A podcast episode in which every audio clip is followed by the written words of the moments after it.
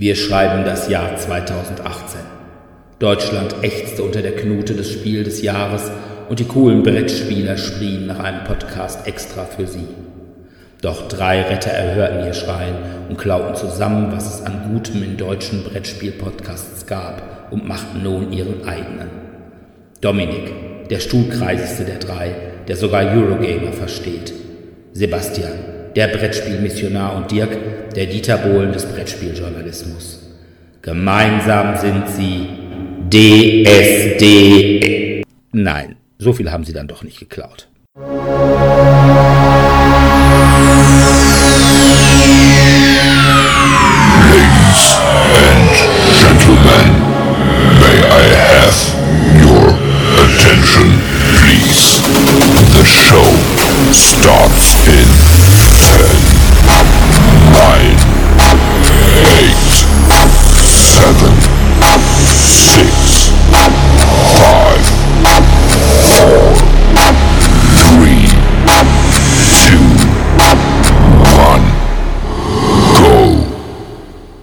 Ja, hallo erstmal zur Ausgabe Nummer 16 von DSD, dem Brettspiel-Podcast.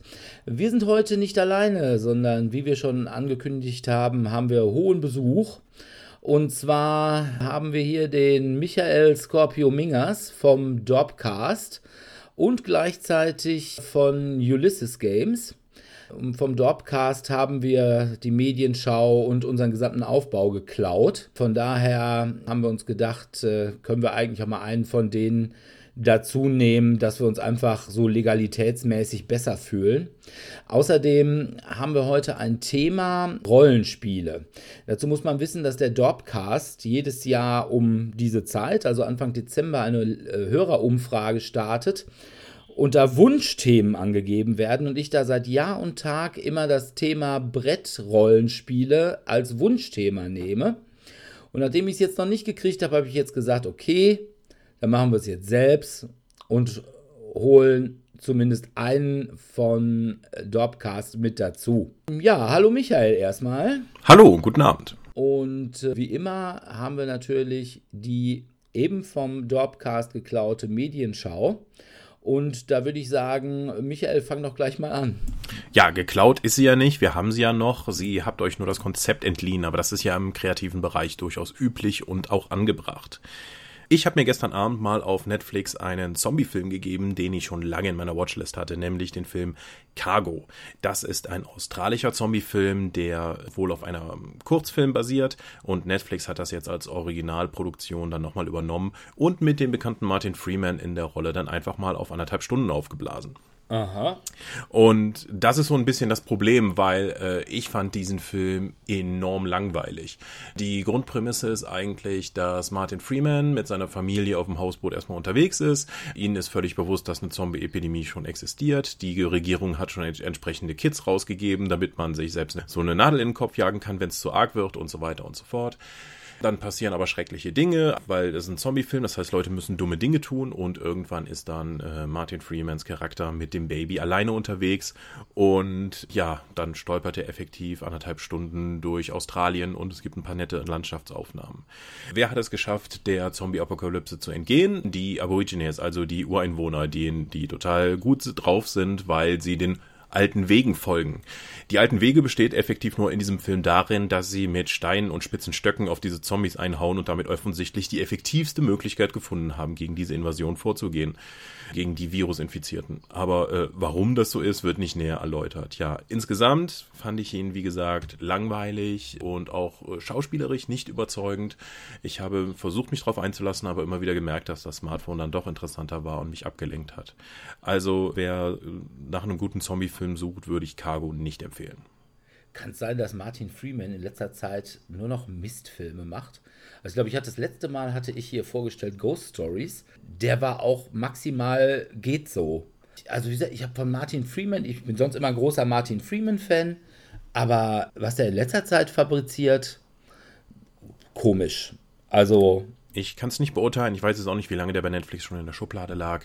Allerdings, äh, also ich hatte ihn schon relativ lange auf der Watchlist, aber er ist wohl von diesem Jahr. Aha. Ja, gut. Also mir sagt er vom Titel überhaupt nichts, obwohl ich, äh, ja ich Der Titel ist auch eigentlich total unpassend, wenn ja. du sagst Cargo, vielleicht, äh, weil er das Baby die ganze Zeit mitschleppt. Okay. Ich weiß es nicht, aber es passt nicht unbedingt. Kurios. Ja, ist auch irgendwie nirgendwo mal so. Ähm, also ich habe von dem Film auch vorher nie was gehört. Es ist eine Netflix-Produktion, das heißt, du wirst ihn außerhalb von Netflix auch nicht äh, wirklich zu sehen bekommen. Okay, na gut. Ja, da kann ich dann mal mit was Positiverem äh, dienen. Ich habe nämlich wieder mal auf DVD, habe mir endlich die Serie Constantine gegeben. Constantine ist eigentlich eine Comicserie, Hellblazer, denke ich auch mal äh, weitläufig bekannt. Es spielen Matt Ryan als äh, John Constantine, Charles Halford als Chess Chandler und Angelica Celaya als Zed Martin. Äh, die Schauspieler kannte ich persönlich nicht. Die haben auch, glaube ich, immer mal nur so in irgendeiner Folge von irgendeiner Serie mal irgendeinen Nebendarsteller gegeben. Die Serie ist leider nur bei einer Staffel hängen geblieben. Danach ist sie eingestellt worden, mangels Erfolg und wird wahrscheinlich auch nicht fortgesetzt werden. Was ich nicht verstehen kann, ich finde die Serie absolut genial. Also, zumindest wenn man Constantine mag, also die Comics mag, die Hellblazer Comics mag, ist sie wirklich super. Zum Inhalt, John Constantine ist ein Magier und muss sich mit allerlei dämonischen Gedöns auseinandersetzen. Chess Chandler ist sein, ja, man möchte sagen, Fahrer. Äh, er ist Taxifahrer und langjähriger Freund von ihm und gurkt ihn durch die Gegend. Chess Chandler hat auch den Vorteil, dass er tödlichste Verletzungen überlegen, äh, überleben kann. Und dann treffen sie auch noch eben Zed Martin, die ist so eine Art Hellseherin und versuchen da irgendwie das große Böse, was sich gerade anbahnt, zu bekämpfen.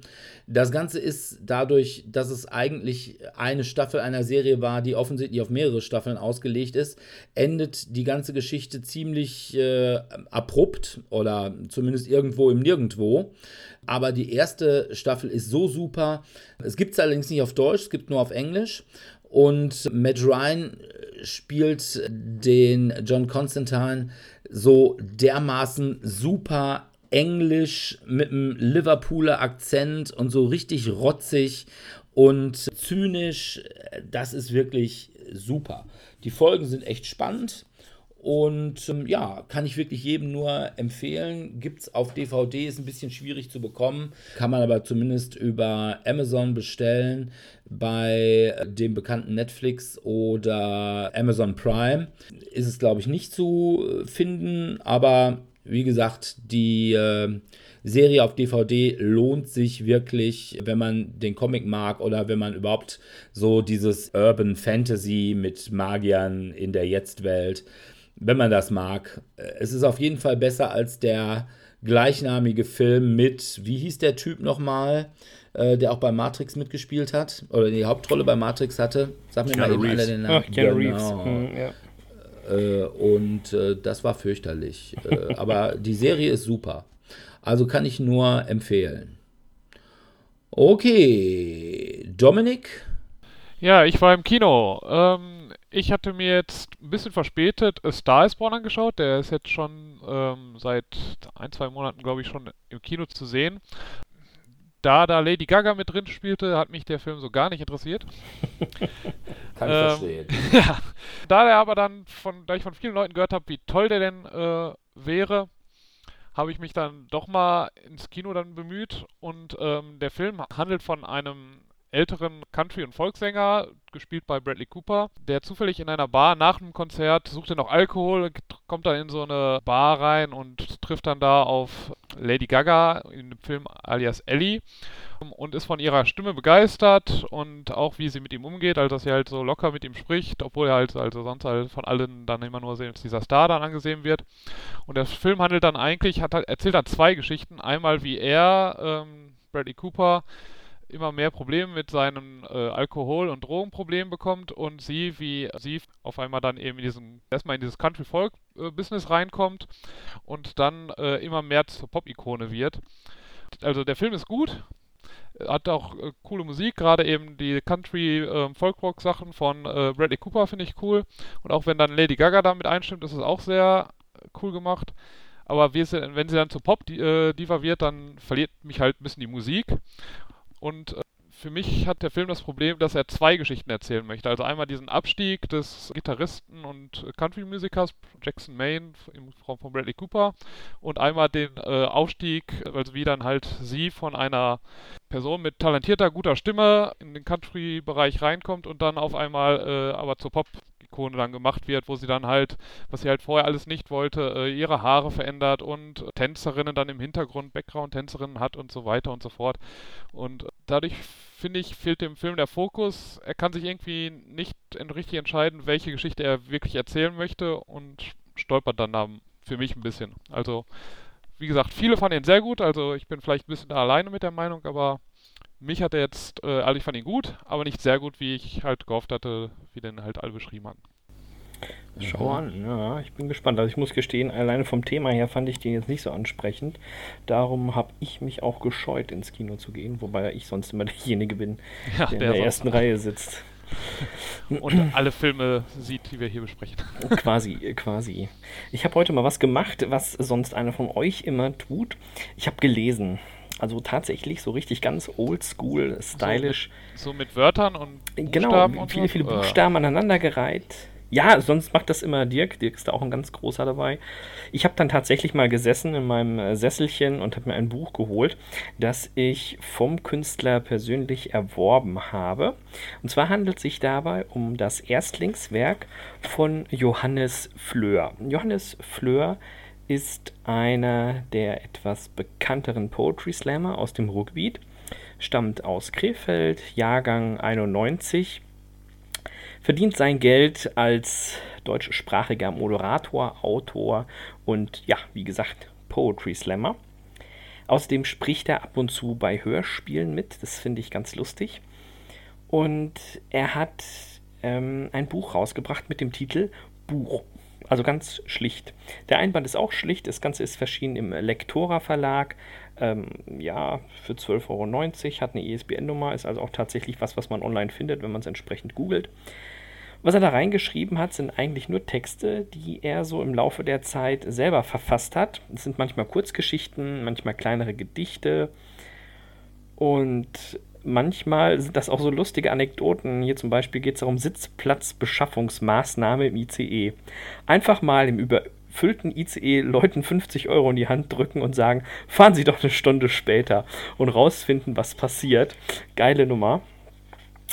Das ist schon ähm, zum Schmunzeln manchmal. Es sind halt in sich geschlossen, es ist kein Thema, sondern es sind wirklich immer irgendwelche Kurzgeschichten mal über zwei Seiten, mal über sechs Seiten. Poetry Slammer sind ja darauf gedrillt, dass sie keine Texte schreiben, die länger als sechs Minuten gehen. Von daher kommt man hier auch relativ gut durch. Man kann sehr schnell unterbrechen, weil halt immer nach drei, vier Seiten eh Ende ist und äh, findet aber auch schnell wieder den Einstieg.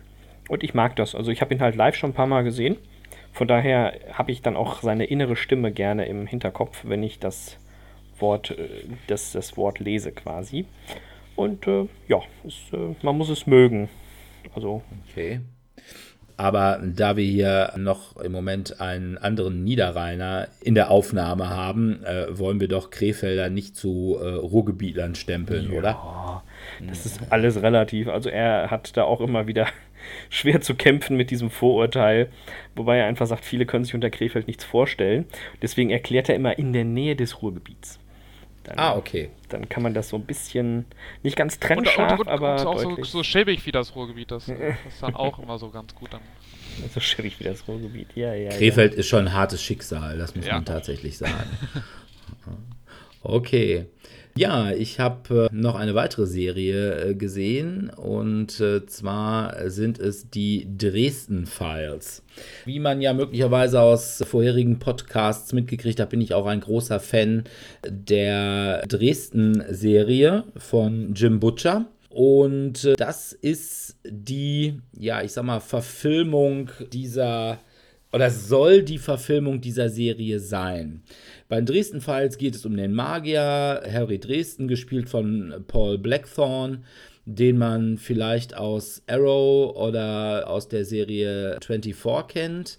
Dann spielen da noch mit Valerie Cruz und ein Terence Mann, der wohl vor allem Musicals macht und gleichzeitig Professor für Theatermusical an der Universität in North Carolina ist. Dieser Terence Mann spielt dabei den Bob. Da werden sich jetzt Kenner der Serie fragen, wieso spielt irgendjemand Bob? Weil Bob ist in der Buchserie nichts anderes als ein sprechender Schädel. Der wird hier aber eben durch eine tatsächliche Person dargestellt. Überhaupt hat die Serie mit den Büchern relativ wenig zu tun. Äh, es geht also darum, Harry Dresd ist ein Privatdetektiv und Zauberer und er hilft hin und wieder der Polizei in Chicago bei irgendwelchen Verbrechen, die mit Vampiren, Werwölfen, Gestaltwandern oder mit anderen Zauberern zu tun haben, was die Polizisten natürlich nicht wissen. Dadurch kommt es mit der Polizeikollegin Murphy, eben von Valerie Cruz gespielt, äh, zu ja, Konflikten, weil sie merkt schon immer, dass da irgendwas hinter ist, aber er kann es ihr halt nicht sagen. Dann kommt noch sein Onkel drin vor, der hat seinerzeit, als Harry noch ein Kind war, den Vater von äh, ihm getötet und äh, ihn dann unter seine Fittiche genommen und ihm äh, schwarze Magie beigebracht, weshalb er jetzt bei den Zauberern des Weißen Rates unter Bewährung steht und ihm da ordentlich auf die Finger geguckt wird, dass er da nicht irgendwie übel abrutscht. Ja, die Serie ist eigentlich wirklich super, also unterhält wirklich gut. Wenn man nicht erwartet, eine Serie über die Buchreihe zu bekommen, die kriegt man nicht. Also es kommen halt Figuren aus der Buchreihe drin vor, die aber oftmals in einen komplett anderen Kontext gesetzt werden. Ich will da nicht weiter was drüber verraten, aber wenn man sich da einige Freundinnen von Harry Dresden anguckt, dann denkt man sich, hm, ja, die waren im Buch durchaus Endgegner. Wie gesagt, mit der Buchreihe absolut nichts zu tun, aber wenn man ihn als eigenes Produkt nimmt, ist man gut unterhalten. Wie gesagt, wenn man diese ganze wie gerade schon gesagt, Urban Fantasy Geschichte mit Magiern in der Jetztzeit. Was ganz witzig ist zum Beispiel, dass äh, immer wenn Harry Dresden zaubert, alle möglichen technischen Geräte zu Bruch gehen. Weshalb er äh, im Buch einen alten VW Käfer fährt und äh, in der Serie einen uralten Geländewagen, der eben auch fast auseinanderbricht und im Wesentlichen mechanisch funktioniert. Also wirklich nette Serie, ich weiß nicht, ob sie irgendwo auf irgendwelchen Streaming-Kanälen läuft. Ich habe sie auch wieder nur auf DVD gesehen. Sind auch nicht ganz so viele Folgen, ich glaube zwölf Folgen. Es soll wohl auch eine zweite Staffel kommen. Ich weiß allerdings nicht wann und wo, weil die Serie ist jetzt auch schon ein paar Jahre alt und bisher hat sich da nichts getan. Kann durchaus sein, dass das Ganze auch begraben wurde, obwohl eigentlich die Dresden-Files als Buchreihe super populär sind. Von daher kann ich mir eigentlich nicht vorstellen, dass da die äh, Einschaltquoten so schlecht waren, dass man nicht da noch eine zweite Staffel machen will. Wir werden es erleben. Okay, dann sind wir durch mit der Medienschau. Dann kommen wir zu unserem Thema.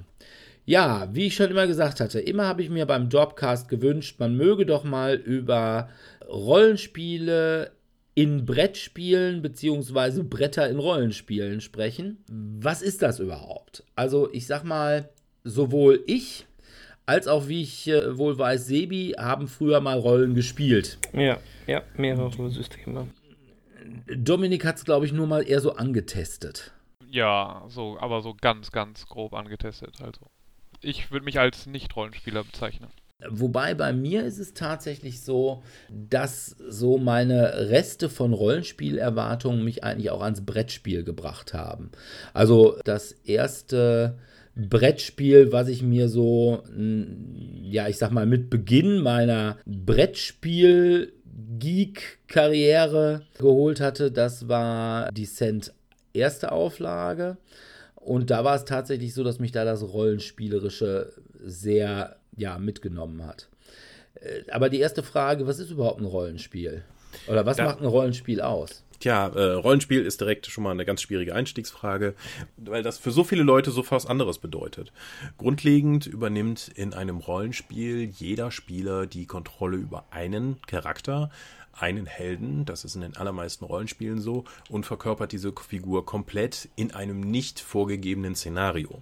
Das heißt, man hat normalerweise kein Brett, wo man die Figur dann drüber bewegt, wie bei dem von dir eben erwähnten Descent, ähm, sondern das Szenario wird vorher in Absprache mit dem Spielleiter dann eben getroffen und auch das verwendete Abenteuer, was man eben passieren soll. Jeder dieser Charaktere ist jetzt nur in einer Welt äh, unterwegs, die der Spielleiter beschreibt. Man kann sich das ein bisschen so vorstellen, dass ein eine Spieler am Spieltisch die Rolle des Computers äh, übernimmt und dann eben die gesamte Welt vor den Augen und der Vorstellungskraft der Spieler zum Leben erweckt. Und es kommt immer wieder in diesen Spielen dann zu Konflikten, damit man, wir kennen das noch aus den Kindertagen, wenn man dann eben sagt, aller ähm, Cowboy und Indianer, so ich habe dich getroffen, gar nicht, ein Wohl. Dafür haben alle diese Charaktere dann Fähigkeiten, die mit einem numerischen Wert auf dem Charakterbogen festgehalten werden und dann würfelt man eine gewisse Anzahl von Würfeln, die in der Regel viel zu viele Seiten haben, als dass man das normalerweise kennt, um dann eben festzustellen, ob man das, was man gerade vorhatte, tatsächlich mit dem Charakter ausführen kann oder nicht nicht. Okay, das heißt, du würdest schon auch sagen, für ein Rollenspiel maßgeblich ist A, dass es einen Spielleiter gibt und B, dass es eigentlich keine, keine Karte gibt oder kein, keine Map gibt. Ähm, tatsächlich, das ist eine interessante Vorlage, weil das Rollenspiel kommt aus dem klassischen Wargaming-Bereich. Damals haben sich die Leute, die normalerweise Tabletop gespielt haben, also jeder hat äh, normalerweise Armeen ins Feld geführt und einer aus dem Spieleclub hatte dann mal die Idee, hey, wie wär's, ihr, ihr brecht jetzt in diese Burg ein, jeder von euch übernimmt nur einen Heldencharakter anstatt eine ganze Armee und dann kam das so gut an und dann wurde das immer weiter ausgearbeitet, dass sich dann aus dieser Idee dann Rollenspiel äh, entwickelt hat. Da waren Miniaturen und ein Bodenplan fixer Teil des Spiels.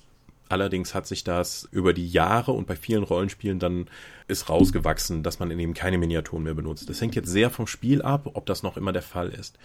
Die klassische Aufteilung ist, dass es einen Spielleiter gibt, der eben diese Rolle übernimmt. Es gibt aber auch immer mehr geilen Indie-Scheiß, wie wir das gerne nennen, wo auf einen Spielleiter dann verzichtet wird. Das heißt, das Erzählrecht, die Erklärungen dafür, was jetzt äh, in dieser Welt passiert, wechselt dann ständig am Spieltisch.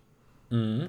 Also ich hätte jetzt zum Beispiel auch gesagt, was zum Beispiel Lab angeht. Also ich habe früher auch mal gelabt und mhm. äh, da ist der Spielleiter nicht besonders präsent. Mhm. Also ja, aber ähm, um das mal zu erklären, Lab ist ja Live-Action-Roleplay. Das sind die Leute, die dann eben in entsprechender Verkleidung, die nennen das Gewandung, und dann eben ähm, Plastikpömpfen, äh, Schwertern dann durch den Wald laufen und den Charakter direkt verkörpern. Dafür ist der Spielleiter aber auch gar nicht mehr so relevant, weil wenn du jemand anderen siehst, dann siehst du ihn. Dann kannst du direkt mit ihm reden. Wenn du in einem Wald frierst, dann frierst du. Dann das, das Erlebnis ist sehr viel unmittelbarer. Bei einem Rollenspiel sitzen Leute um einen Tisch herum und der Spielleiter wird dann sagen, es ist übrigens sehr kalt und ihr friert. Oder ein Mann kommt auf euch zu, er ist äh, so und so groß gewachsen und er spricht euch an. Wie reagiert ihr? Ähm, dafür brauchst du ja keinen Spielleiter mehr, weil das Erleben im, und das Ausspielen und das Darstellen des Charakters im Live-Rollenspiel direkt durch deine körperliche Präsenz möglich ist. Wohingegen gegen das Amt spielt dich ja erst durch den Spielleiter in, die, in den gemeinsamen Vorstellungsraum überhaupt reingeworfen werden muss, weil du sonst nicht weißt, was da ist. Aber wäre das denn dann bei einer, ich sag mal, Verbrettspielung von Rollenspielen nicht auch so, dass es da den Spielleiter überhaupt gar nicht mehr braucht? Weil man sieht ja auch direkt auf dem Brett, das ist ja im Prinzip, oder wird ein Rollenspiel in dem Moment, wo du eine Battle Map gebrauchst zum äh, Brettspiel? Nein, tatsächlich nicht. Das kommt darauf immer an, wo du die Schwerpunkte des Rollenspiels setzt. Ich bin ja ein sehr herausforderungsorientierter Rollenspieler und freue mich immer, wenn die Battlemap ausgepackt wird, weil dann kann ich konkret mit den Regeln des Spiels irgendwie auf was hinarbeiten. Für viele andere Leute ist allerdings dieser darstellerische Aspekt sehr viel wichtiger, also die Geschichte zu erleben, den eigenen Charakter mit einer Hintergrundgeschichte oder einfach darzustellen, das auszuspielen was die, das Rollenspiel der Welt auch noch geschenkt hat sozusagen, ist ja die komplette Idee von Charakterprogression. Das heißt, der einzelne Held haut nicht einfach nur Monster um, sondern durch das Umhauen von Monstern bekommt er Schätze und Erfahrungspunkte und wird dadurch besser, um eben mehr Schätze finden zu können, weil er stärkere Monster erschlägt. Das hat sich ja auch in Diablo, Warcraft und unendlichen Videospielen im äh, Online-Bereich ja sehr stark durchgesetzt. Und das kannst du auch ohne Probleme in einem Brettspiel darstellen, wo du auf den Spielleiter verzichten kannst, weil die mechanische Abwicklung dieser Darstellung der Gegner und der Steuerung der Monster kann ja durch eine kartenbasierte KI übernommen werden. Ja, Ja, teilweise ist es ja, gibt es, es gibt ja sogar den Game Master. Also zum Beispiel bei Descent hast du ja den Overlord und ähm, in der ersten Edition, ja. In der zweiten auch. In der zweiten kannst du ihn durch eine App aus, äh, austauschen. Ja, mittlerweile, mittlerweile. Ja. Aber in der, in der reinen Lehre ist da ja tatsächlich ein Overlord. Genau, ähm, auch bei anderen, also das sind aber dann schon klar kompetitiv ausgelegte Spiele. Auch ich denke ja mit viel Freude immer an das erste Doom-Spiel zurück, wo ich ja auch dann versucht habe, als Invasor, in, Invasor dann die Doom Marines dann tatsächlich umzuhauen. Weil mein Ziel als Spielleiter war es dann eben zu gewinnen, indem die Helden verlieren. Wobei die Helden ja versuchen, das Abenteuer und meine Monster zu gewinnen, damit sie kompetitiv gewinnen das stößt einigen Leuten halt immer mal wieder auf. Im klassischen Rollenspiel ist es ein gemeinsames Spiel. Der Spielleiter ist der Schiedsrichter und stellt die Welt neutral dar und auch die ganzen Konflikte, die dort vorkommen und die Story. Er spielt nicht gegen die Helden. Im Brettspiel ist es so, dass der Spieler des Bösen ja tatsächlich auch dann versucht zu gewinnen. Außer er kommt jetzt auch aus der Rollenspielschule und versucht den Leuten halt eine gute Zeit zu geben, indem er das möglichst äh, fordernd macht, aber nicht versucht, sie komplett zu töten. Also das war immer mein, als es ist ja immer so, dass derjenige, der das Spiel hat, der muss den Overlord spielen. Äh, und mhm. das habe ich tatsächlich. Ja. ja. Äh, so. Das ist äh, bei Descent ist eigentlich habe ich den Overlord immer so gespielt. Auch bei Willen des Wahnsinns erste Edition, als es auch noch so einen Evil Overlord gab, habe ich auch immer so, naja, okay, darfst ihn nicht zu einfach machen, aber sie sollen schon gewinnen, in Anführungsstrichen. Wobei es eben auch mittlerweile bei den neueren Sachen, die wie Descent zweite Edition, die so ein bisschen kompetitiver sind, also wo man sagen kann, da kann ich als Overlord auch mal gewinnen, ist es halt auch so, dass ja, man verliert nicht so richtig. Man kriegt ja Rückschläge. Und äh, tatsächlich, ob man gewinnt oder verliert, das stellt sich erst am Ende raus. Da ist es dann aber tatsächlich so, dass da dann das Ende offen ist. Also es kann da durchaus sein, dass die Bösen gewinnen. Wenn man beim normalen Rollenspiel wahrscheinlich da auch sagen würde, als milder Game Master, ja, komm hier, ihr sollt schon auch noch irgendwie den finalen äh, Kampf mit ordentlich Blessuren, aber dann doch gewinnen. Also du bist viel zu weich. Ich habe ja da auch einen gewissen Ruf zu verteidigen, dass ich ja schon mehrere Gruppen auch live vor der Kamera einfach ausgelöscht habe, weil äh, als Spielleiter sage ich dann auch hier, die ich würfel offen, das ist die neutrale Darstellung der Spielwelt. Wenn ihr so, wenn es aussieht, als würdet ihr verkacken, habt ihr immer noch die Option zu fliehen, aber wenn ihr das durchziehen wollt, dann werdet ihr eben mit dieser Konsequenz auch ähm, hingestellt. Denn ähm, ich sage immer, Rollenspiel ist für mich Entscheidungen und Konsequenzen und das kann im Kampf ebenso sein, aber auch in den sozialen Handlungen, die eben dann Spieler Spielercharaktere mit Charakteren haben, die in der Spielwelt agieren und die vom Spielleiter geführt werden. Wenn du auf die Idee kommst, dem König halt irgendwann mal den Mittelfinger zu zeigen bei der ersten Audienz und ihm mal ordentlich auf den Teppich zu pissen, dann wird das auch Konsequenzen haben. Das mag am Spieltisch kurz lustig sein, aber die Charaktere werden dann vermutlich danach bluten müssen. Und zwar äh, wortwörtlich wie auch im übertragenen Sinne. Ja, okay. Nein, finde ich durchaus auch richtig. Ich äh, war immer, es war immer so eine Sache im Lab, die ich äh, ganz fürchterlich fand wenn immer Leute meinten, äh, sie hätten den, äh, ja, den längsten am Tisch und äh, meinten dann, äh, sich durch die Gegend morden zu können und damit durchzukommen und äh, ihnen die SL das auch immer durchgehen ließ. Äh, fand ich immer so ein bisschen, ich finde das dann auch immer, da, da, wird dann meine ähm, Suspension of Disbelief so ein bisschen in den Hintern getreten, weil, ähm, ja, mhm. funktioniert ja. nicht wirklich. Die Suspension of Disbelief, die du gerade erwähnt hast, das ist, ähm, wird auch gerne hier als Immersion einfach bezeichnet. Das sagt immer wieder aus, wie sehr du in das Spiel abtauchen kannst und einfach das äh, akzeptierst, was um dich herum passiert, obwohl das ja eigentlich klar Fiktion ist, aber du bist so in diesem Ding drin, dass es für dich gerade erstmal wichtig ist und du alles herum mich ausschalten kannst. Und wenn du an solche Punkte natürlich kommst, wird die Immersion dann erstmal dadurch gebrochen. Genau wie von den meisten Regelelementen, die dann erstmal komplett gebrochen werden, weil du gerade aus dem Spiel dann rausgerissen wirst. Mhm. Hat man bei Brettspielen mit Rollenspiel-Hintergrund eine geringere Immersion als bei Rollenspielen?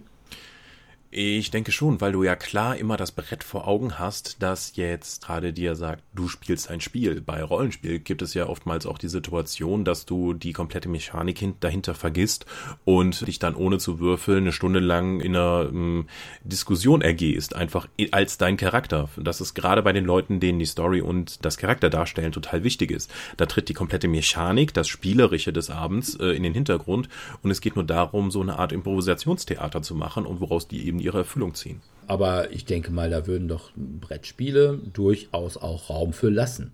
Ich glaube nur, dass Brettspieler äh, diesen Raum äh, nicht Ja, nutzen. durchaus. Also ähm, ich denke da nur gerne an Also, sowas wie ähm. Äpfel zu Also Äpfeln. ich musste da gerade, ja, wo ihr das so schön sagtet, an den Vergleich denken. Ich weiß jetzt nicht, hm, wie nah das jetzt passt. Also es geht äh, bei mir konkret um, um den Vergleich zwischen dem klassischen Munchkin und Munchkin, dem Brettspiel.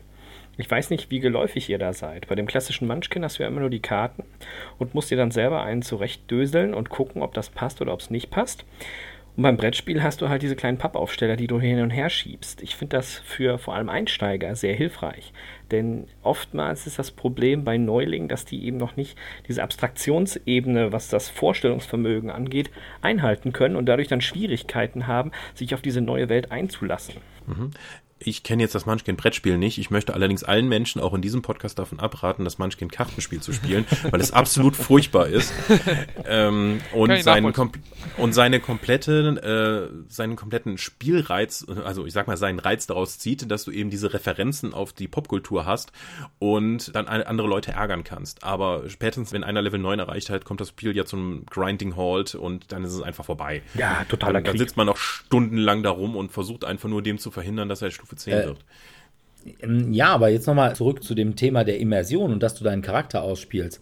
Ich sag mal, wir hatten am letzten Mittwoch, haben wir mal wieder von Friedemann Friese Fiese Freunde, fette Feten gespielt. Ich weiß nicht, ob das irgendjemand außer mir kennt. Ja, kenne ich.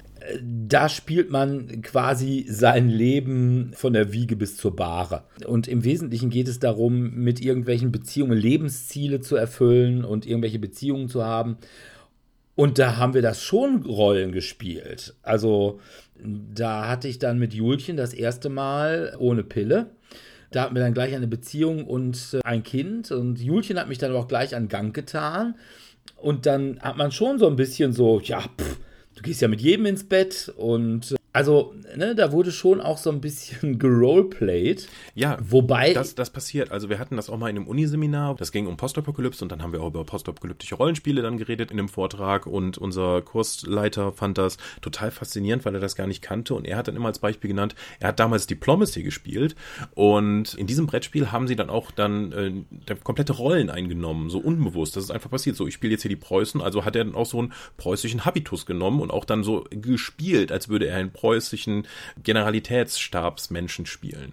Das passiert einfach manchmal, wenn du auch entsprechende Rollen dann noch einnimmst und dich mit der identifizieren kannst und auch aus dieser Rolle hinaus spielst und auch gegebenenfalls Entscheidungen triffst, die vielleicht taktisch oder strategisch nicht so sinnvoll sind, aber deiner Rolle entsprechen würden. Das wird im Rollenspiel, passiert das die ganze Zeit. Im Brettspiel eher seltener, weil das Spiel so, also zumindest für mich, weil das mehr im Fokus steht. Wenn ich auch daran denke, äh, Battlestar Galactica, was für mich eines der besten Brettspiele überhaupt ist. Und ähm, da haben wir oftmals nicht nur dann Charaktere dann den Aktionen gegeben, so wie der Charakter sich in der Serie verhalten würde, sondern überhaupt für die Art, wie ich gerne dann spielen würde, dann auch die Charaktere ausgewählt. Also da fand schon mal von der Mechanik abgesehen eine Vorauswahl statt, dass ich gerne Gaius Bolter genommen habe. Okay. Wobei ich da am äh, letzten Mittwoch halt gerade auch mit unserem Tellurian Dirk gesprochen hatte. Und äh, da kamen wir dann gerade auf das Thema Battlestar Galactica zu sprechen. Und äh, eine Bekannte von uns, die spielt in Bielefeld immer, ach, weiß ich nicht, zehn Stunden, eine Runde Battlestar Galactica, weil sie dann tatsächlich das Spiel auch komplett ausspielen. Und dann, wenn dann eben die Proben gemacht werden ne, und jeder beitragen äh, muss, dann wird dann vorher auch noch diskutiert und hin und her. Und er sagt, das ist fürchterlich. Battlestar Galactica, das ist eigentlich ein nettes, schönes, schnelles Spiel. Und dann machen die da so ein Gewese drum. Ähm, Das wäre mir also- auch too much. Also äh, unsere Battlestar Galactica-Runden haben auch einige Stunden gedauert, aber nicht wegen des Ausspielens. Aber wir wussten, wussten auch, einer unserer Mitspieler, der ist grundsätzlich Verräter. Also der bringt auch in Spiele, die gar keine Verräteroption haben, immer die Verräter mit rein. Und deswegen haben wir immer gesagt, egal was der genommen hat, egal ob der Zylone ist oder so etwas, der kommt jetzt als erstes mal in die Brick, weil der sonst immer versucht, alle weltliche und militärische Macht an sich zu reißen und einfach, weil er das geil findet. Äh, deswegen muss er jetzt eliminiert werden. Das ist witzig. Okay. Ähm, Aber auch nochmal zu, wie ist es denn zum Beispiel mit, mit Spielen wie Sheriff of Nottingham oder Captain Sonar oder Spyfall, wo man ja auch eine bestimmte Rolle spielt, die aber so gar nicht, also die ja im Prinzip komplett äh, von der Mechanik vereinnahmt wird. Ist das dann noch Rollenspiel? Ähm, ich kenne jetzt keins der Spiele, aber ich würde sagen schon, sobald du eine Rolle ausfüllst und die mit Leben dann ähm, ausfüllst, passiert das schon. Also ich meine, bei, bei Diablo, dem als PC-Spiel oder auch bei der Brettspielvariante, die vor Himmel Jahren mal erschien, hast du jetzt auch nicht viel Hintergrund für deinen Charakter. Du konntest das aber selbst machen. Du hast vor allen Dingen eine Funktion erfüllt. Nichtsdestotrotz äh, zählt es auch als Rollenspiel, auch wenn es vor allen Dingen darum geht, Monster kaputt zu würfeln. Aha. Aber sag mal, gerade gerade bei dir als anforderungsorientiert äh, Rollenspieler, äh, dir müssten doch eigentlich diese, äh, ich sag mal, Brettspiel, Rollenspiel, Symbionten eigentlich sehr, sehr nahe kommen. Ja, oder? ich habe auch immer wieder dann die Überlegung gehabt, äh, finde ich das überhaupt beim Rollenspiel, bin ich da überhaupt richtig, weil mir der darstellerische Aspekt einfach nicht so wichtig ist, weil ich immer sage, die Story ist das, was wir uns am Ende erzählen, was passiert ist. Da muss ich jetzt nicht irgendwie die ganze Zeit vollgelabert werden von irgendeinem Charakter, der mir dann erzählt, wie was jetzt alles hier an Intrigen stattfindet, ist mir egal, zeig mir auf das nächste, wo ich draufhauen kann. Das finde ich im Brettspiel natürlich sehr viel einfacher für mich. Aber dann habe ich auch immer wieder gemerkt, dass ich dann doch nicht das in dem Außen, dass ich dann anfange, dann da mehr zu spielen oder mehr auszuspielen. Oder jetzt auch beim Tabletop, wenn wir Killteam spielen, dass eben dann sage, okay, der Plasmawerfer schießt jetzt auf den, weil äh, der hat eben auf mich geschossen, dass ich will jetzt Rache. So, das macht vielleicht aus taktischen Aspekten dann nicht so viel Sinn, aber ich will einfach so doch ein bisschen Geschichte da noch mit drin haben. Ich hänge also irgendwo immer in der Mitte zwischen dem ganzen Kram. Und ich spiele ja auch durchaus einige von den, sagen wir mal, rollenspielorientierten Brettspielen wie Warhammer Quest. Ich habe jetzt auch das neue Blackstone Fortress hier liegen. Ich habe Gloomhaven gespielt und Descent habe ich auch jede Menge Kram noch hier. Okay, wobei ich denn gerade bei Gloomhaven finde ich, äh, obwohl ja viele sagen, dass, ach, das ist ja gerade dadurch, dass du eben auch, du hast auch die Wege und du hast quasi so diese Encounter, die du unterwegs hast, das ist da ja so ganz toll. Ich finde Gloomhaven dadurch, dass die Mechanik so unglaublich präsent ist, äh, finde ich es extrem wenig rollenspielerisch. Also, da finde ich, also Descent würde ich sagen, ja, Second Edition das ist schon so, wie ich damals erste Auflage D&D in Deutschland, irgendwann glaube ich 1986 oder so, wie wir damals Rollenspiel gespielt haben. Also loslaufen und draufhauen. Mhm. Ja, aber vor allem ist eigentlich immer nur äh, so ein Dungeon Raid gewesen. Ja, und an jeder Ecke ist irgendein anderes Monster, äh, von dem man irgendwie auch nicht weiß, warum die sich da alle zusammengefunden haben. Also die also, Leute, mit denen ich Gloomhaven gespielt habe, waren ja totale Fluff Bunnies. Die stehen also dann drauf, wenn du auf dem Rückweg aus dem Dungeon dann eben dann noch, dann, du siehst einen Drachen am ähm, Horizont, was tust du? Willst du drauf schießen oder gehst du einfach weiter? Also diese kleinen Story-Elemente, die eben über die Karten reinkamen, dann die Entscheidungen, die du treffen kannst. Irgendwann haben sie mal ohne uns weitergespielt und wir kamen zurück und wurden dann darüber informiert, dass sie jetzt eine von Untoten beherrschte Militärdiktatur in der Stadt sich breit gemacht hat, weil sie da so entschieden haben und wir so, okay, cool, kann man mitarbeiten. Was ist passiert? Oh, wir haben eine bessere Wirtschaftsleistung, das ist ja erfreulich. Ähm, ja, ist auch eine interessante Wendung, mit ähm, der man nicht so rechnet. Ist man einmal also, nicht da ähm, und dann in, ja, untoter Kriegsherr beherrscht die Stadt. Ne, und außerdem haben wir Panzer erfunden und äh, fliegen in den Weltraum. Mhm. Ne, aber auch zum Beispiel äh, Willen des Wahnsinns, also das, die erste Auflage vom Willen des Wahnsinns. Äh, das war ja eigentlich so, wie ich mir früher immer mein Call of Tulu gewünscht habe. Also Call of Tulu damals, als ich es noch gespielt habe, oder beziehungsweise als wir es angefangen haben zu spielen, da war es halt noch nicht so wie heute. Heute hat man ja immer diese, ich sag mal, ewig langen Kampagnen und alles ausgearbeitet. Äh, wir hatten im Wesentlichen so äh, Szenarien, die im englischen White Dwarf, damals noch ein allgemeines Rollenspielmagazin, so auf zwei, drei Seiten zusammengefasst waren. Und das war eigentlich, da fand ich immer Willen des Wahnsinns, da habe ich immer, das ist wie unser früheres Call of Tulu nur in besser. Mhm. Weil man sieht einfach alles. Ich fand das immer so schön, Dinge vor mir zu sehen. Aber wir haben ja auch damals mit so einer Art Battle Map, die wir noch mit einem laminierten Pappkarton mit äh, Kästchen drauf und so. Und dann haben wir auch unsere Figürchen da verschoben.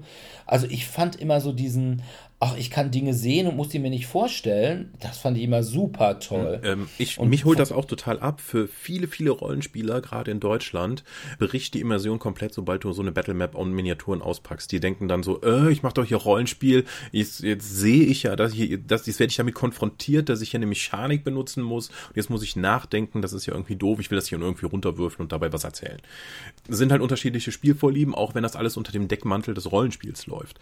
Ich sage ja immer bei Rollenspielen, Rollenspielen so, das ist so wie die große Kategorie der Kartenspiele. Stell dir mal vor, du lädst jemanden zu Kartenspielen ein und dessen Vorstellung ist Poker, meine Vorstellung war Mau Mau und jemand anders bringt Äpfel zu Äpfeln mit und dann legen die alle die Spiele in, in die Mitte und sagen so, aha, hm, Moment, das habe ich mir irgendwie anders vorgestellt. Und bei Rollenspielen läuft das ähnlich. Es gibt je nach Regelsystem, das du verwendest, auch unterschiedliche Ausrichtungen, wie zum Beispiel Pathfinder oder Dungeons Dragons gehen klar davon aus, was die Regeln angeht, dass du Miniaturen benutzt. Ansonsten bricht an vielen Stellen einfach äh, das Regelsystem zusammen, weil es nicht mehr handhabbar ist.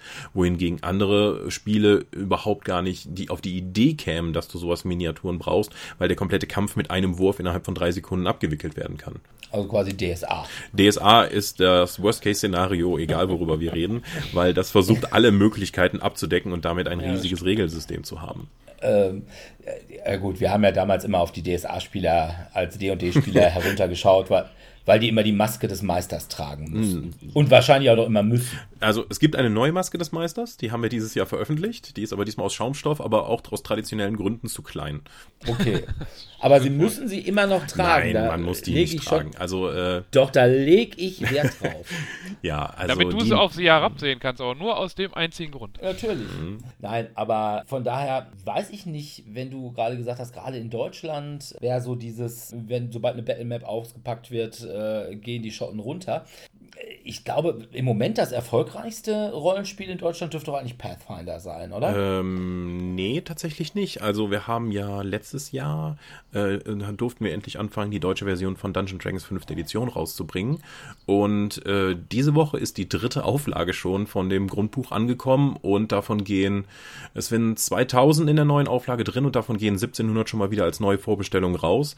Äh, wenn ihr öfters im Tellurien rumhängt, werdet ihr mitbekommen, wie, wie viel Rollenspielbücher normalerweise über den Ladentisch gehen. Also D&D ist momentan riesig groß in Deutschland mit der fünften Edition. Ja, okay, wobei ich ja immer sage, Pathfinder ist ja nichts anderes als D&D, was war das, dreieinhalb? Ja, 3.5 und darauf aufgebaut, deswegen sagen die oftmals 3,75. Also es ist aber auch wesentlich regelintensiver als zum Beispiel D&D 5, was auch sehr, ein sehr flaches Regelsystem hat und auch mehr die Leute abholt, die eben sich für äh, Story interessieren vor Regelcrunch. Ja, gut, aber von daher könnte man dann durchaus ja sagen, ähm, ne, Battlemap ist schon in Deutschland auch angekommen, oder? Also, wenn man von Deutschland spricht, muss man ja zwangsläufig immer vom schwarzen Auge reden. Und das schwarze Auge hat eine lange Tradition des Schlechtredens von ähm, von äh, Miniaturenbenutzung und Kampf, weil es wurde von vielen Pädagogen damals geschrieben und die haben immer wieder dann auch in die, haben zwar umfangreiche Kampfregeln veröffentlicht, weil die sich immer am besten verkauft haben, aber damit immer mit erhobenem Zeigefinger, dass ja Kämpfen eigentlich nur eine schlechte Sache ist, man soll ja besser Sachen ausspielen und darstellen. Und auch Leute, die nicht DSA gespielt haben, werden zwangsläufig mit dieser Spielweise in Deutschland stark konfrontiert, weil eben über die letzten 30 Jahre weitestgehend die deutsche Spielerschaft von dieser Idee sozialisiert wurde. Es steckt also sehr stark in den Köpfen der Leute drin. Aha, okay. Ja, dann wollte ich mal noch so auf ein paar Sachen oder auf ein paar Hybriden eingehen. Mhm. Descent hatten wir schon, Willen des Wahnsinns.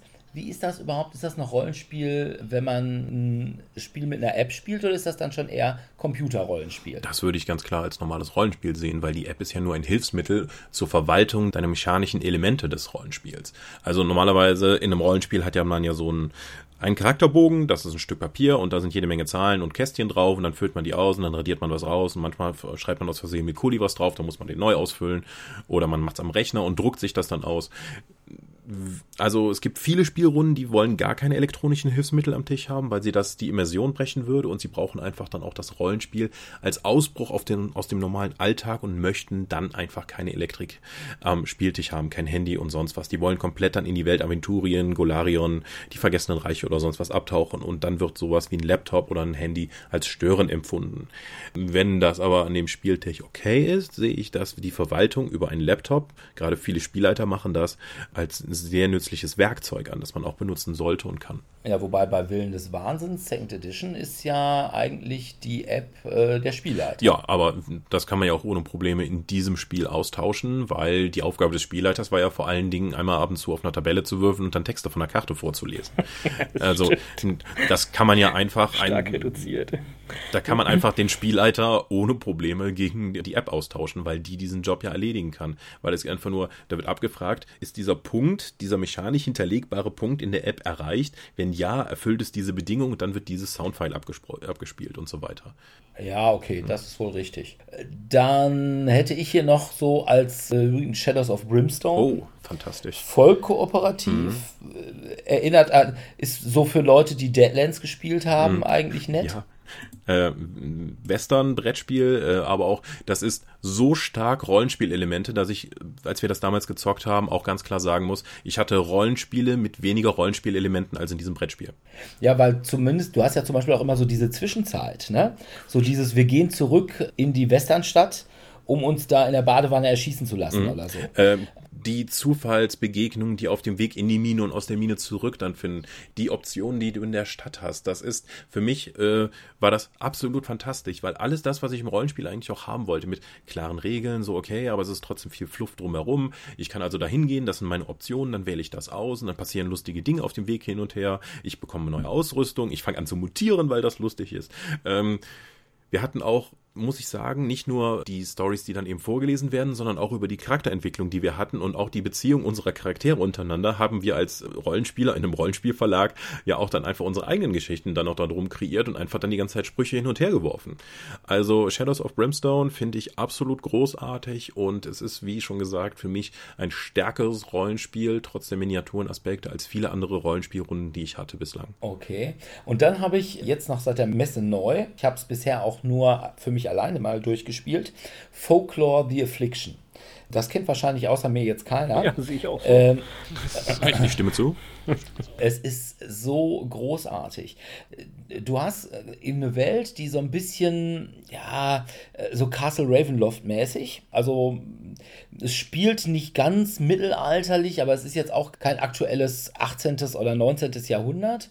Und du bist in einer Gegend, die halt von dieser Affliction betroffen ist, weshalb da im Wesentlichen Vampire, Werwölfe und mutierte Bäume durch die Gegend hecheln, aber nicht so das normale Orks, Elfchen, Gallertblöcke und Eulenbären. Und vor allem, du hast auch wirklich dieses, man spielt erstmal auf so einer großen Karte, wo so mehrere Ortschaften und dann bewegt man sich auch auf dieser Karte. Ne? Man kann sich ein bisschen schneller bewegen, wenn man zwischendurch irgendwie ein Maultier oder sowas gefunden hat. Und dann gibt es auch immer Zufallsbegegnungen. Diese Zufallsbegegnungen, die werden dann aber auch nicht auf einer Battle Map äh, abgehandelt, sondern die werden durch einfache Würfelwürfe abgehandelt. Man hat so ganz normale äh, Geschichten wie, ihr kommt in eine Kneipe, wer von euch will mit dem Wirt sprechen? Ne? Am besten der, der am besten mit Leute kann und weniger der, der am besten draufhauen kann. Aber dann ist dann die Frage, ne, bringt man möglicherweise das ganze Wirtshauspublikum gegen sich auf? Dann kommt es wieder mehr darauf an, ob man Leute hat, die auch ordentlich äh, draufhauen können. Und wenn man dann so die, äh, ich sag mal, wenn das Ganze ins Detail geht, also wenn zum Beispiel so der, ich sag mal, Dungeon Crawl losgeht oder wenn man einen besonderen einen Friedhof besucht oder so, dann wechselt das Ganze auf eine Battle Map, dann gibt es auch Miniaturen und dann wird das so richtig D&D-mäßig auch ausgewürfelt. Du hast auch zum Beispiel solche Sachen wie ein W4, wenn du mal nur einen Dolch hast. Da habe ich gleich Pipi in die Augen gekriegt.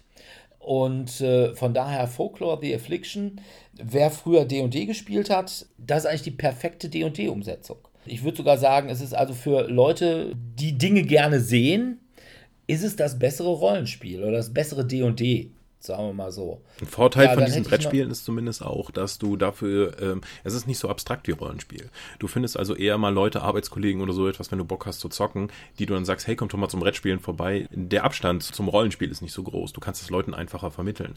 Außerdem ist es in der Regel Rollenspiel drei bis fünf, drei bis sechs Leute. Und so ein Brettspiel kann man auch mal zu zweit spielen. Wir haben zumindest auch die Erfahrung gemacht, wir haben ja selbst bei Ulysses für DSA das Aventuria-Kartenspiel rausgebracht. Mal jeder verkörpert dort auch einen Helden und neben dem äh, vorrangigen Duellmodus gibt es noch einen Abenteuermodus, der kooperativ von den Helden dann angegangen werden kann. Und da gibt es dann auch zuerst mal eine Abenteuersequenz mit so Probenherausforderungen, die würfelt man, dann hat man eine Tabelle, was dann eben dabei passiert, ob das jetzt ein kritischer Erfolg, ein Erfolg, ein Misserfolg oder ein kritischer Misserfolg war. Und dann passieren halt krasse Sachen auch mit deinem Deck, der, der zu dem Helden gehört. Oder du bekommst Schicksalspunkte nochmal extra drauf. Und dann kannst du dieses Abenteuer danach dann auch in Kämpfen gegen Schurken nach und nach durchspielen. Und wir haben sogar klassische alte D DSA 1 Abenteuer für das Kartenspiel genutzt. Und das Feedback von vielen Spielern war, ich komme nicht mehr zum Rollenspielen, aber das kann ich abends, wenn, das, wenn die Kleine im Bett ist, nochmal mit meiner Frau spielen und ich habe wieder das Gefühl von Rollenspiel zumindest. Ich habe einen Charakter, ich kann das Abenteuer durchspielen, bitte gib mir mehr davon, das ist total toll. Obwohl bei diesen Kartenspielen bin ich nicht ganz so sicher. Ich hatte nämlich ja auch noch irgendwie dieses Arkham Horror LCG und ja, obwohl es auch als Rollenspiel bei BGG gelistet ist, hatte ich da eigentlich wirklich, also da war mir schon sehr klar, dass ich hier ein Kartenspiel spiele.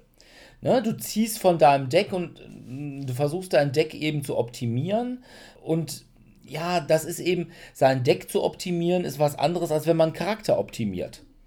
Ne? Also wenn ich zum Beispiel sage, okay, ich bin jetzt eine Stufe aufgestiegen, so bei D&D, &D, das heißt, ich kann mir irgendwie zwei Charakterpunkte geben und die gebe ich mir, weil ich ein Kämpfer bin, auf Stärke. Dann weiß ich, ich bin in jedem Kampf stärker. Mhm. Ne? Das heißt, ich kann jeden Ork, äh, jeden Gallat-Block und jeden Eulenbär äh, kann ich besser verkloppen als vorher. Wenn ich bei Arkham Horror sage, okay, ich habe jetzt eher einen, einen kämpferisch angelegten Charakter und ich lege mir ein schweres Maschinengewehr oder eine äh, Migo Sternenkanone ins Deck. Da kann es durchaus sein, dass ich während des ganzen Spiels diese Karte nicht kriege, sie entsprechend nicht ausrüsten kann. Das heißt, ich bin genauso luschig wie vorher. Ich habe, was weiß ich, immer noch mal ein Messer oder meine Pistole. Und das ist so eine Sache, wo ich sage, da äh, ist das Gefühl für mich, einen Charakter zu spielen, nicht so gegeben. Okay. Gut, dann hat das jetzt für dich nicht funktioniert, aber äh, diese Situation gibt es tatsächlich auch im Rollenspiel äh, häufiger, wenn du jetzt sagst, hey, mein Waldläufer hat jetzt einen neuen Erzfeind gewählt. Schleime. Ich hoffe, es kommen ganz viele Schleime vor. Ja. Und dann kannst du halt die nächsten zehn Spielabende kämpfst du halt nicht mehr gegen Schleime. So, weil der Spieler halt auch gesagt hat, boah, wir haben die letzten drei Abende gegen Schleime gekämpft, ich habe jetzt auch mal die Schnauze voll. Aber nichtsdestotrotz fand der Spieler es wichtig, jetzt nochmal gegen Schleime kämpfen zu wollen. Okay. Dann hätte ich noch zwei Spiele, die damals bei euch rausgekommen sind. Mhm. Iron Kingdoms. Ich habe Iron Kingdoms geliebt, also als Tabletop. Mhm. Ich habe hier immer noch eine relativ große Kardor-Armee rumstehen. Allerdings äh, bin ich seit, äh, was war, glaube ich, die zweite Auflage, bin ich da so ein bisschen raus. Und ich habe keinen, der mit mir noch immer eine War Machine erste Auflage spielt. Mhm. Das ist auch schon echt lange Aber, her. Das sind über zehn Jahre. Ja, mm, ja das kann schon sein. Ich habe auch noch alles in Zinn. Mhm. Ja? Weil wir hatten noch richtig, damals hatte nämlich Privateer Press auch noch immer, ja, wir haben so die richtig Full Metal Fantasy. Eier aus Stahl, genau. Ja, Play Like you ja. got a pair war ihr Wahlspruch. Genau. Den haben sie mit Und, der dritten äh, Edition aber auch gekippt. Und, ah, okay. Ja. ja sonst wäre das ganze Plastik wohl auch nicht zu mhm. rechtfertigen gewesen. Aber es gab ja dann diese beiden, ich sag mal, Brettspiele, Rollenspiele, wie auch immer, Entfesselt und Unterstadt, die bei Ulysses erschienen sind. Genau, also Zell. die Unterstadt war ein Brettspiel. Das ist ein klassisches Brettspiel äh, mit dem hässlichsten Spielplan der Welt, äh, weil sie einfach nur gedacht haben, äh, wir haben zuerst gedacht, so, okay, das, wir haben das auf einem Foto gesehen, hoffentlich sind die endgültigen Daten anders, aber das war einfach nur so etwa brauner Kladderadatsch, in dem du dann nach und nach dann die Miniaturen aufstellen solltest und dann Pappmarker drauflegst, um dann eben zu zeigen, hey, da, das Dungeon sieht so aus. Äh, ich, und leider waren die Plastikminiaturen auch relativ schief und wir hatten nur zwei Wochen für die deutsche Version Zeit. Das war so, ey, wir bringen das Ding jetzt zum Drucker, wollt ihr eine deutsche Version davon machen? So, äh, bis wann braucht ihr das denn? Zwei Wochen. Nicht mein stolzes Werk, muss ich sagen, was da insgesamt rausgekommen ist. Als Spiel, glaube ich, ist es okay, aber es hat mich jetzt auch nicht sowohl spielerisch nur, nur bedingt überzeugt, als auch vom Rollenspielaspekt hat mich das gar nicht abgeholt. Es hat zwar auch. Es war halt erst Skirmish, ne? Äh, also es hat ja, also zumindest die, die Würfelregeln äh, mhm. von War Machine also, ne, äh, würfelst mit einem mehr, wenn du, wenn du anstürmst ja. und solche Sachen. Von daher, ich, ich gebe, also, ne, ich hatte das damals äh, auch rezensiert und ich war eigentlich super enttäuscht. Ich hatte mich so drauf gefreut. Ich bin echt auf und ab gehüpft, habe mich wie Bolle gefreut. Ich sag, boah, Iron Kingdoms Unterstadt. Ich fand den Hintergrund geil mit dieser Söldner, Geheimagenten, Privatdetektiv. Die Blackwater äh, Irregulars die, war, die fand mhm. ich so toll. Und dann hatte ich erstmal, ja, wie gesagt, das Brett, was einfach nur ein, ein riesen, zwar riesengroß, aber doch nur Kästchenpapier ist. Mhm. Und da musstest du dann irgendwelche genauso aussehende, nur dunkler, Blöcke drauflegen, wo man sagt, das sind dann jetzt irgendwelche Dinge, wo du nicht hin kannst. Mhm. Und ja, ich war ein bisschen enttäuscht. Die Miniaturen fand ich vom Design her okay, aber war so ein sehr schwer zu bemalendes also Weichplastik. War halt sehr weiches Plastik. Gedöns. Also als Grundlage äh, waren ja tatsächlich die Miniaturen aus War Machine aus dem Tabletop äh, übernommen worden, aber äh, das Material war einfach nicht toll.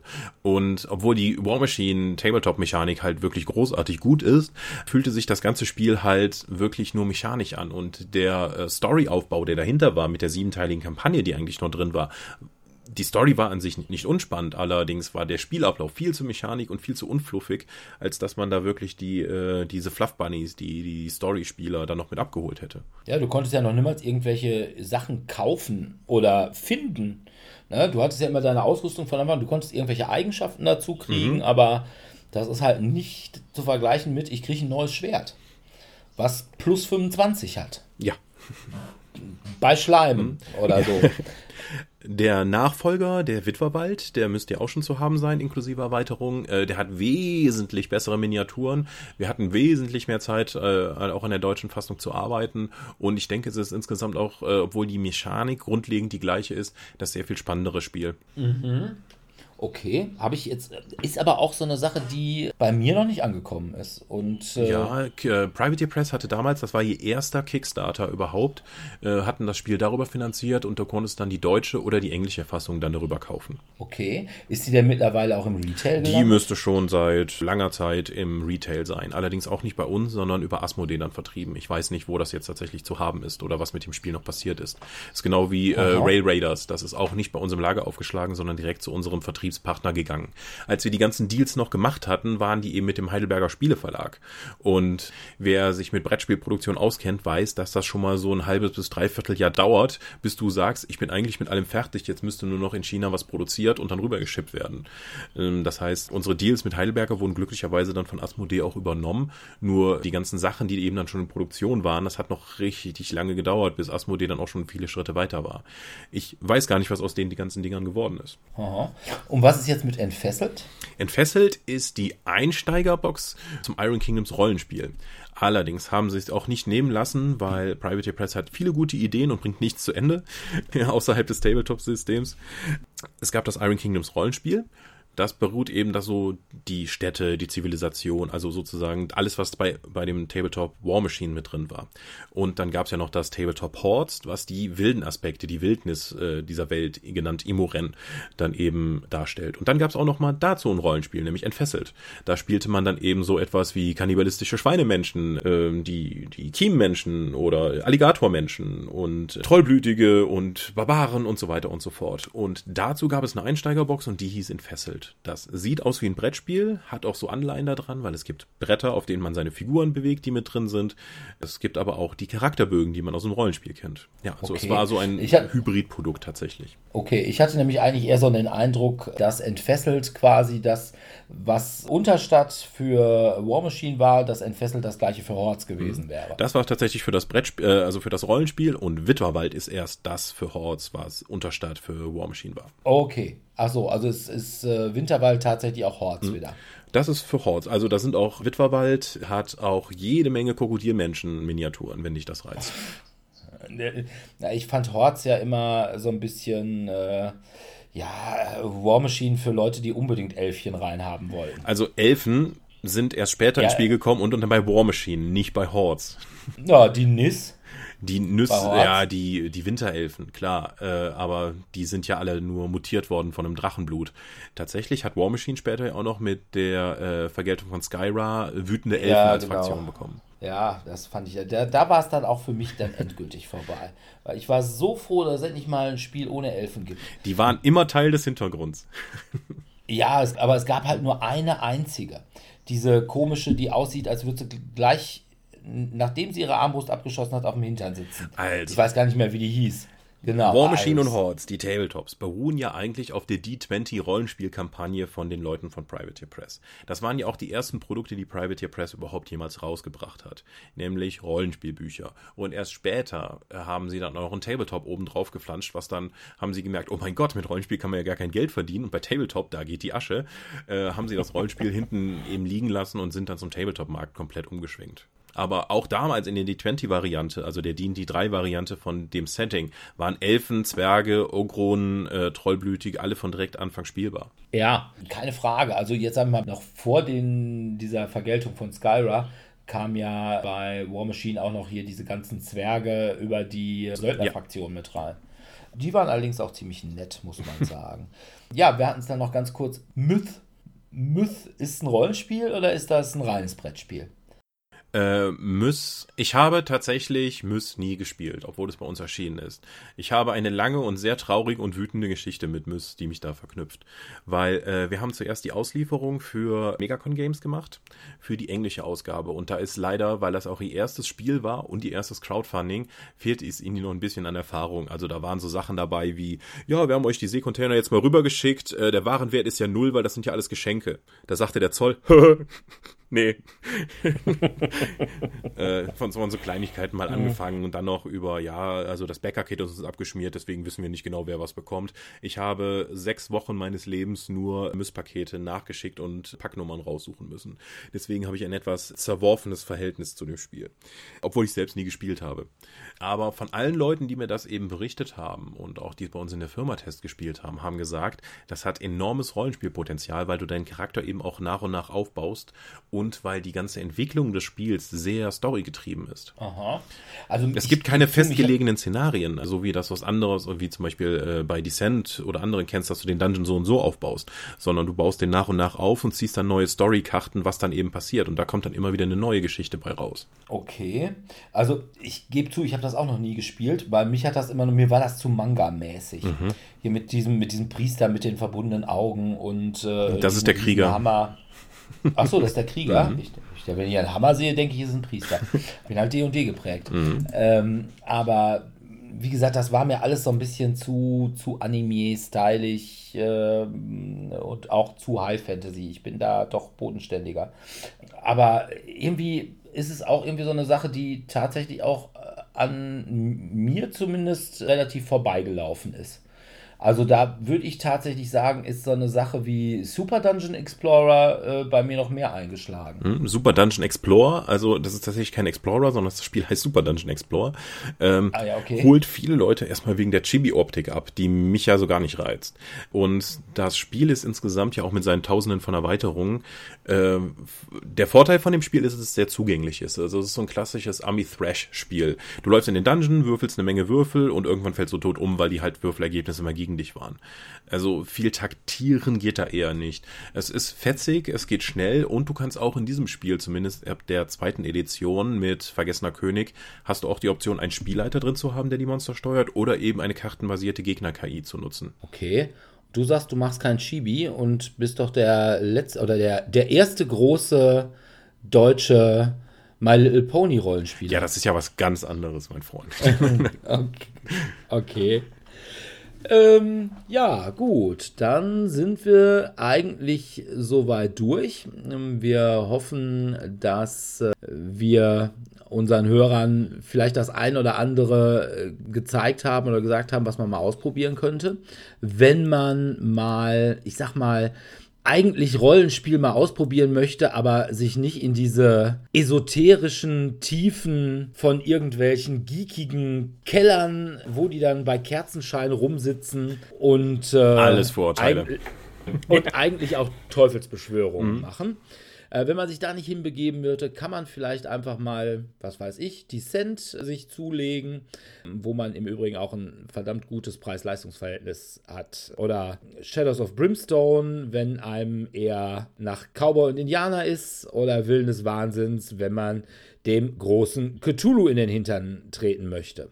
Ja, wir bedanken uns natürlich wieder fürs Zuhören und hoffen, dass ihr auch in zwei Wochen wieder bei uns reinhört. Was wir da als Thema haben, wissen wir noch gar nicht. Und wer mit uns, das heißt zumindest mit äh, Sebastian, äh, mit Dominik und mir mal spielen möchte, der kann das immer donnerstags und mittwochs im Wechsel im Tellurien in Dortmund-Eichlinghofen machen. Ja, wir würden uns freuen, wenn wir euch da mal treffen könnten.